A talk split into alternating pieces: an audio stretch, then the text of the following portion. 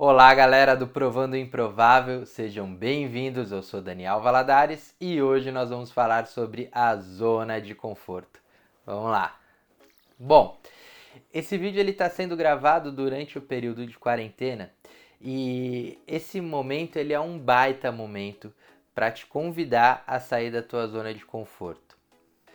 Mas antes de qualquer coisa, por que entramos na zona de conforto e o que é a zona de conforto, né? Bom, toda mudança ela gera desconforto, tá? Então, a zona de conforto é justamente o você tentar não mudar, você fazer força para não mudar, tá? Vou te dar um exemplo. Uh, sabe aquele relacionamento que você já não está feliz, o relacionamento está ruim de repente até um relacionamento abusivo, mas você tá ali, você segue ali tentando continuar naquele mesmo relacionamento, né? Isso é uma zona de conforto. Mas por que você continua? Né? Se tá doendo, se tá ruim. Muito simples. É, você tá ali porque a, a dor é a mesma a intensidade é a mesma, a sequência é a mesma, você já sabe o que vai acontecer, então isso te dá segurança. Né? Essa é a zona de conforto. Apesar de estar tá ali sofrendo e apesar de estar tá ruim, você continua porque você sabe o que vai acontecer, é previsível. Né? Então, a mudança, ela não é previsível e isso é o que te tira da tua zona de conforto e é isso que vai te causar aquele imenso desconforto, aquela vontade de fugir e aquele impulso gigantesco para fazer com que as coisas voltem a ser como elas eram antes. Vou te dar também um exemplo uh, no meio profissional. Por exemplo, imagina um vendedor, né? Aquele vendedor à moda antiga, que ele só vendia em reuniões de negócio, né? Então ele tinha de repente alguém ali que ligava para as pessoas para marcar as reuniões e ele ficava o dia inteiro na rua indo de reunião em reunião, de reunião em reunião.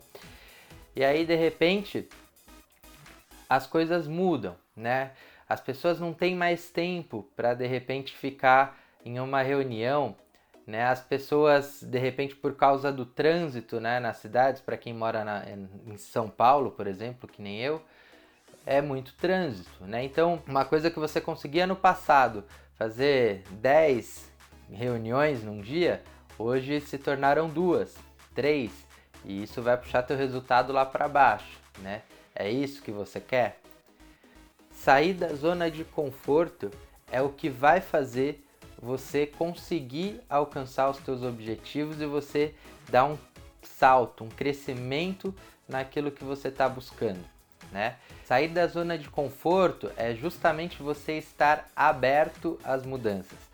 Então, veja só, ao invés de você ficar ali gastando tempo, gastando tempo em tentar remar contra a maré e fazer com que as coisas voltem a ser como elas eram antes, você vira a chave e passa a investir tempo para entender o como você vai lidar com as tendências e o como você vai ir acompanhando as tendências e o como você vai fazer para que isso faça com que você chegue onde você quer chegar.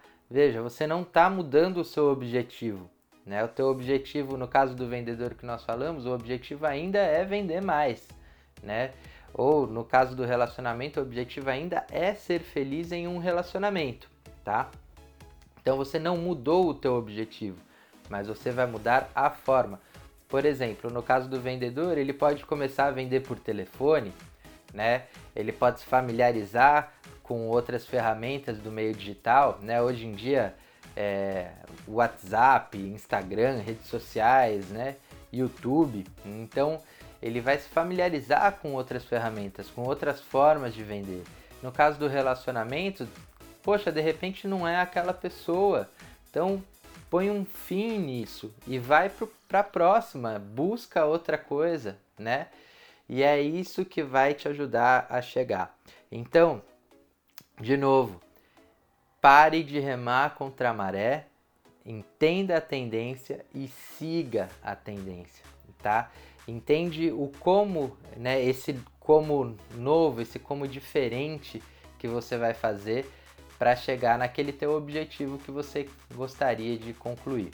E aqui eu vou deixar para você quatro dicas de como você pode sair da zona de conforto. Primeiro, foque no resultado.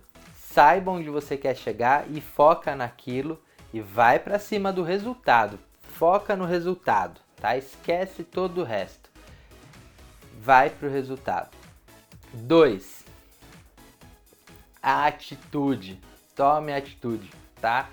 É, planejamento ele é super importante, é super válido você planejar uma ação, mas você tem que tomar cuidado para que isso não se torne uma desculpa para você não tomar atitude, tá? Então, não fique só no planejamento, tá? Planeje sim, mas mais importante é a ação, tá? Então, veja, é, você quer perder peso, tá? Por exemplo, você pode ficar horas e dias e semanas e meses procurando o melhor treinador do mundo, a melhor metodologia do mundo para fazer você perder peso.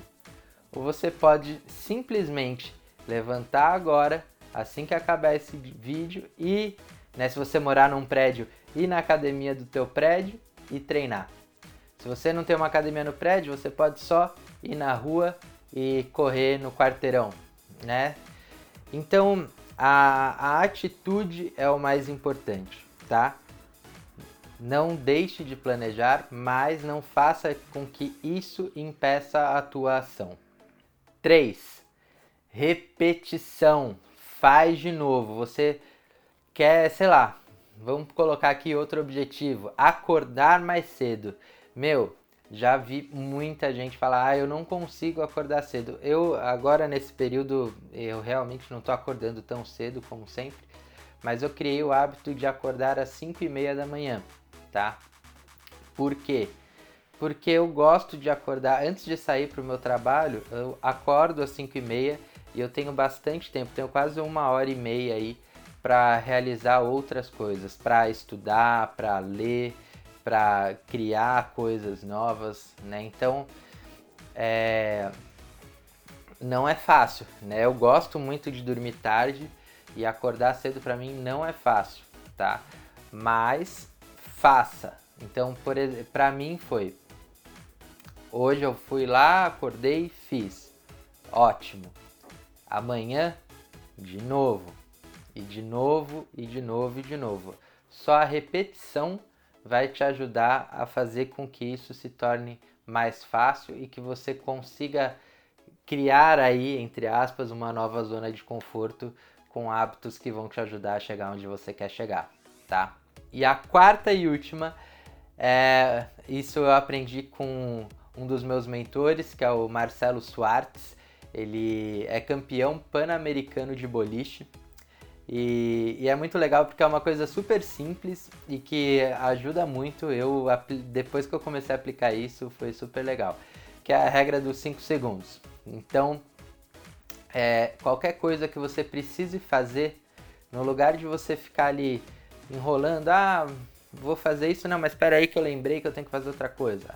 Ah, eu tenho que levantar cedo, não, mas vou colocar mais 5 minutinhos aqui e no lugar de acordar às 5 e meia, eu vou acordar às 5 e 35. Não.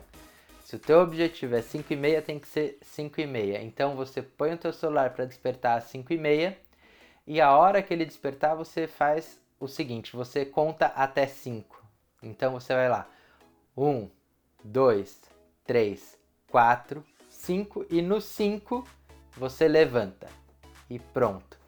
O 5 é o tirar a bunda da cadeira. Então, essa é a técnica dos 5 segundos. Eu não sei exatamente quem foi que, que desenvolveu isso, né? Eu é, conheci ela através do Marcelo, mas é, é muito eficaz. Então, conte até 5 e vá fazer aquilo que você tem que fazer. Tá legal? Bom, para você que chegou até aqui, muito obrigado. Não esquece de deixar o teu like, de se inscrever no canal, ativa o sininho para você ficar em contato com a gente. Segue a gente nas nossas redes sociais. Para você que está aí ouvindo no podcast. Curte o nosso podcast, siga o nosso podcast. Toda semana tem coisa nova aqui, toda sexta-feira. E se você tem alguma sugestão de tema, dúvida, crítica, sugestão, qualquer coisa, coloca aí embaixo nos comentários que eu vou adorar saber o que, que vocês estão achando, tá bem? Valeu e a gente se vê na sexta-feira que vem. Um abraço!